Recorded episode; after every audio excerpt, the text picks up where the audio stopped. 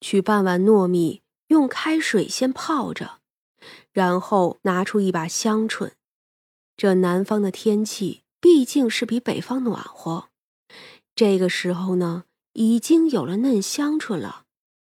三娘把香椿洗干净，切成末，又把五花肉剁成馅儿，放在大碗里。加入葱末、姜末、鸡蛋清，还有淀粉、胡椒粉、食盐、酱油、香油和少许清水，将这些呀顺着一个方向搅拌。搅拌了一会儿，把香椿放进去，再继续搅拌。他将馅儿料捏成肉丸子，泡好的糯米沥水拿出来，用那肉丸子在糯米中滚上一圈儿。这肉丸子的表面沾满了糯米的时候，就放入蒸笼，大火蒸个二十分钟就可以出锅了。这个时候啊，还可以撒一些葱花和盐碎叶子做点缀。晾着丸子的时候，那猪蹄儿也好了。出锅之后，放在凉水盆里浸泡一下过凉，再将方才调好的酱汁儿倒进去。这个呀。就是凉拌猪蹄儿了。当然了，这还有一个好听的名字，叫双椒白玉蹄。酱油和醋的颜色并不深，那猪蹄儿又是白色的，所以呀，得了这么一个名字。都做好了，三娘就给端出来，又拿了几个胡大娘做的别的菜。那小福童一见就开始咽口水。显然呀，是馋的不轻了。三娘递给他筷子，他还不太会拿，索性呢就叫他洗手，然后直接用手抓吧。这小福童啊，就乖乖的洗净双手，抓着丸子往嘴里塞。那一双大眼睛眯着，看得出来是觉得这糯米丸子美味极了。这小家伙人小，可这肚子可不小，一顿饭竟把这东西吃了个干净，然后打了一个小饱嗝。嗯，吃饱啦，吃饱啦，那就跟我家的小孩玩一会儿呗。三娘指了指一边正在围观的黄猫和小麻雀，小福童呢点了点头就去了。此时，三娘才解释：“这是小福童，其实最开始也是鬼物，不过他们生性善良，生前又都是穷苦人家的孩子，冻死、饿死或者是病死的。他死后保留了这份善念，只想叫别的孩子有福气。一般呀，都是在小孩玩耍的时候出现。他呢？”会叫与他一起玩耍的小孩子叫好运，所以呀，也叫小福童。而且这小福童难得一见，一旦出现常住某一家的话，就会令这一家人福运满满。故而有一些人家一旦发现，就会变得贪得无厌。他们呀，会找一些会法术的人过来困住他们。那困的时间长了，又会如何？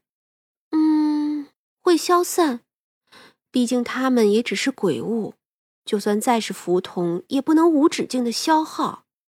只有自由快乐，他们才能长久。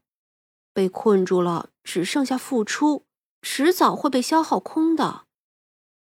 长生点头，怜惜的看了一眼那摸着猫、眯着眼的小福童。前朝的时候有记载，说这小福童啊。在扶桑国又叫做夫童子，或者是夫童子。不过其实啊，这小福童还是中原起源的。薛冲点了点头。三娘从他那早就堆满的储物空间里翻出了一个小巧的发簪，他对着那小福童招手：“来。”这小家伙啊，就哒哒哒的跑了过来。三娘取出了一把木梳，递给他：“ 去吧，找秀月姐姐给你梳个头，然后啊，把这个戴上。以后要是你被困住，就拿出来念咒语，说着就教给他一句咒语。小姑娘利索的念了一遍，点头说记住了。之后就跑去找秀月梳头去了。秀月给小姑娘梳头之后，给他戴上了那个贝壳发簪。这发簪呢，也并不是多出众，与他倒是很配了。于是那木梳也给了他。小福童恋恋不舍地离开了无味馆。他呀，还要去跟小伙伴一起玩呢。虽说是介于鬼神之间的一个小东西，可终究死前还是太小，只是个孩子的心性。不知是什么年月间，一个小村子里饱经战火，男人呢都已经去打仗了，死在外面也没有人会知道。留下的女人们，年轻的也没有几个，不是被抓走，就是熬不下去走了。这里的人呀，老人和孩子多，可老人的身子又都不好，孩子呢也都吃不饱，家家户户啊都这么艰难的熬着。阿玉和他娘还有一个瘸腿的大伯一起艰难度日，阴天大旱，不肯下雨。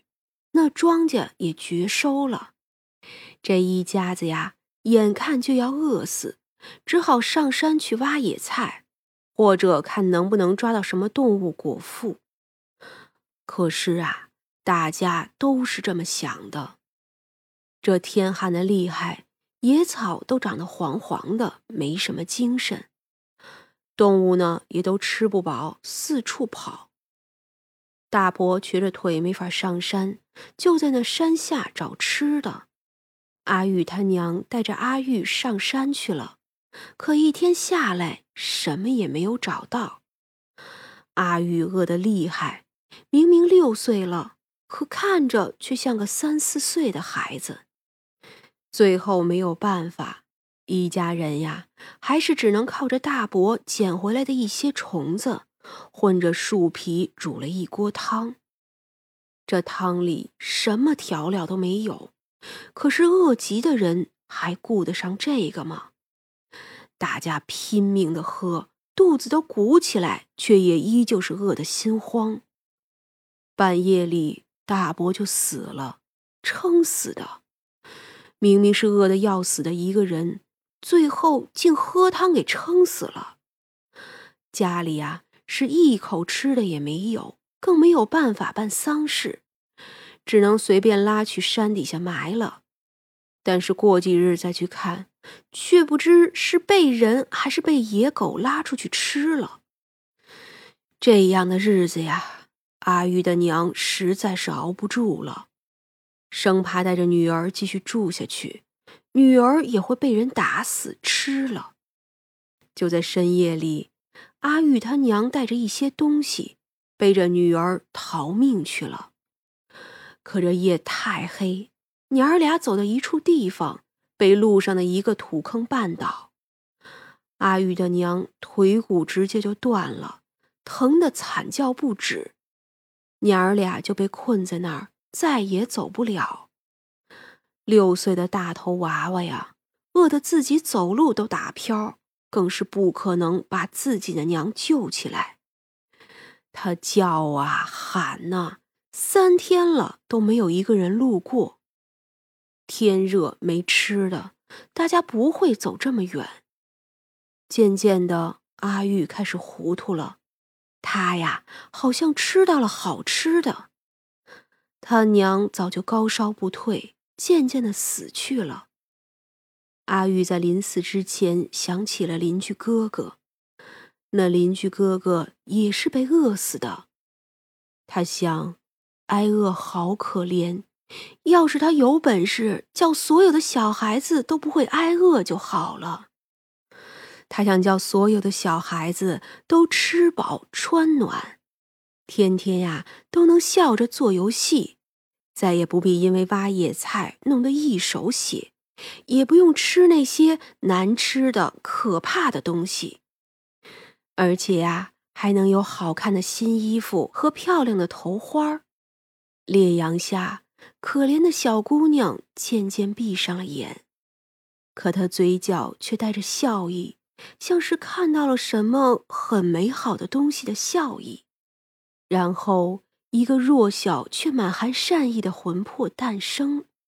然后，一个弱小却满含着善意的魂魄诞生了。他不知走了多久、多远的路。看到有小孩子玩耍的时候，他就去看一看，一起玩耍一下；或者是看到哪家人很顺眼，他呢就跟着进去走走。最多呀，就是淘气的吃一点人家家里的食物，顶多会让主人家发现今日的饭菜怎么没了味道呢？